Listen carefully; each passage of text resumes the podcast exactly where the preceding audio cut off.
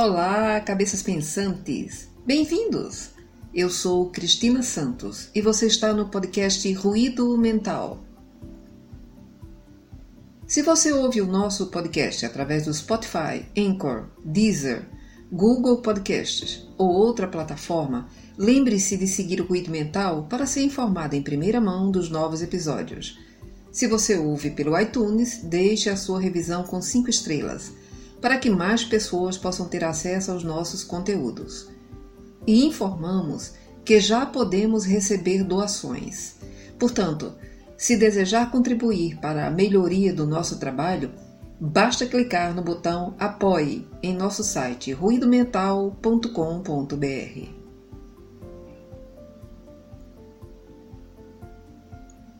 O podcast Ruído Mental está no ar.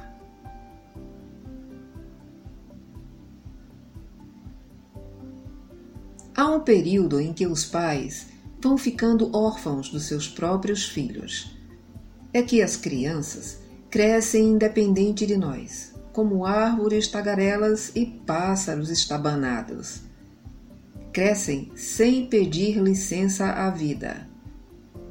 Crescem com uma estridência alegre e às vezes com alardeada arrogância. Mas não crescem todos os dias de igual maneira. Crescem de repente. Um dia, sentam-se perto de você no terraço e dizem uma frase com tal maturidade que você sente que não pode mais trocar as fraldas daquela criatura. Onde é que andou crescendo aquela danadinha que você não percebeu?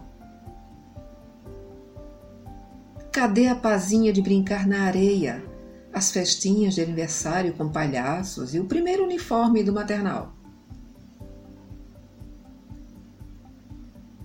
A criança está crescendo num ritual de obediência orgânica e desobediência civil. E você agora está ali, na porta da balada, esperando que ela não apenas cresça, mas apareça. Estão muitos pais ao volante, esperando que eles saiam esfuziantes, fazendo selfies com seus cabelos longos, soltos.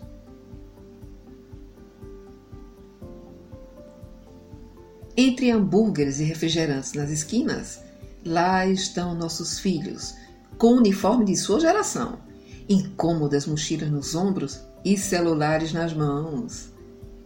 E nós ali estamos, com os cabelos esbranquiçados. Esses são os filhos que conseguimos gerar e amar, apesar dos golpes dos ventos, das colheitas, das notícias e da ditadura das horas. E eles crescem meio amestrados, observando e aprendendo com nossos acertos e erros, principalmente com os erros que esperamos que não repitam. Há um período em que os pais vão ficando um pouco órfãos dos próprios filhos. Não mais os pegaremos nas portas das baladas, passou o tempo do balé, do inglês, da natação e do judô saíram do banco de trás e passaram para o volante de suas próprias vidas. E pensamos que deveríamos ter ido mais à cama deles ao anoitecer, para ouvir sua alma respirando conversas e confidências entre os lençóis da infância e os adolescentes cobertores daquele quarto cheio de adesivos, cadernos coloridos, celulares e videogames. e pensamos que não os levamos suficientemente ao play center ou ao shopping, não lhes demos suficientes hambúrgueres e cocas, não lhes compramos todos os sorvetes e roupas que gostaríamos de ter comprado. Eles cresceram sem que esgotássemos neles todo o nosso afeto. No princípio, Subiam a serra ou iam à casa de praia entre embrulhos, bolachas, engarrafamentos, natais, páscoas, piscina e amiguinhos. Sim, havia as brigas dentro do carro, a disputa pela janela, os pedidos de batatinhas e brincadeiras sem fim. Depois, chegou o tempo em que viajar com os pais começou a ser um esforço, um sofrimento, pois era impossível deixar a turma e os primeiros namorados. Os pais ficaram exilados dos filhos.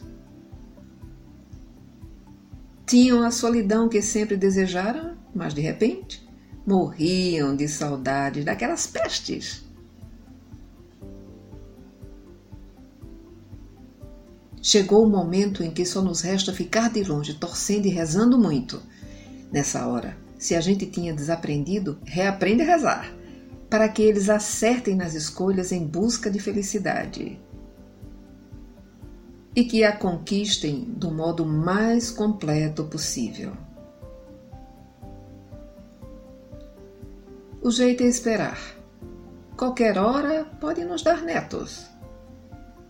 O neto é a hora do carinho ocioso e estocado, não exercido nos próprios filhos e que não pode morrer conosco.